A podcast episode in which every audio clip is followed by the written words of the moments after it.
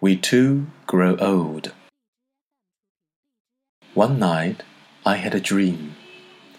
Zhongshu and I were out on a walk together, talking and laughing, when we came to a place we did not know.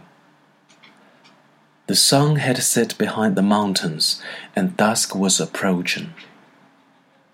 Then Zhongshu disappeared into the void. I searched everywhere but could find no trace of him.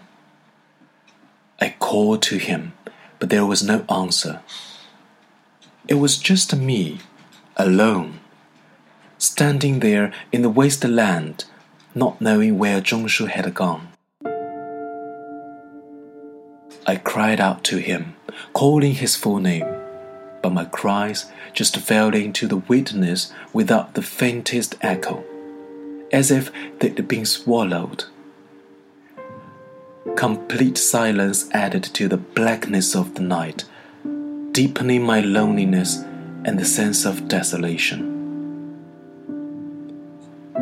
In the distance, I saw only layer upon layer of dusky dark.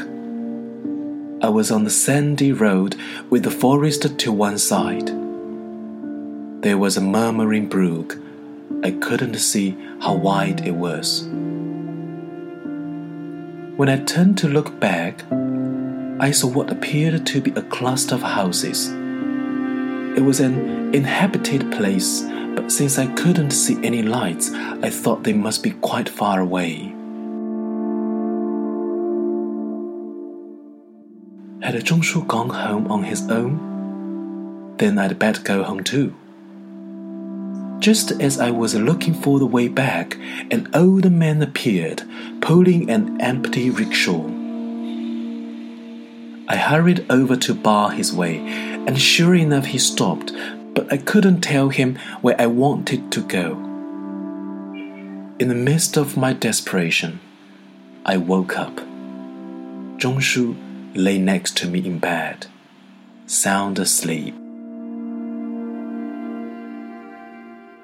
I tossed and turned for the rest of the night, waiting for Zhongshu to wake up. Then I told him about what happened in my dream. I reproached him. How could you have abandoned me like that, leaving on your own without a word to me? Zhongshu didn't try to defend the Zhongshu of my dream. He only consoled me by saying, This is an old person's dream. He often had it too. Yes, I've had this sort of dream many times.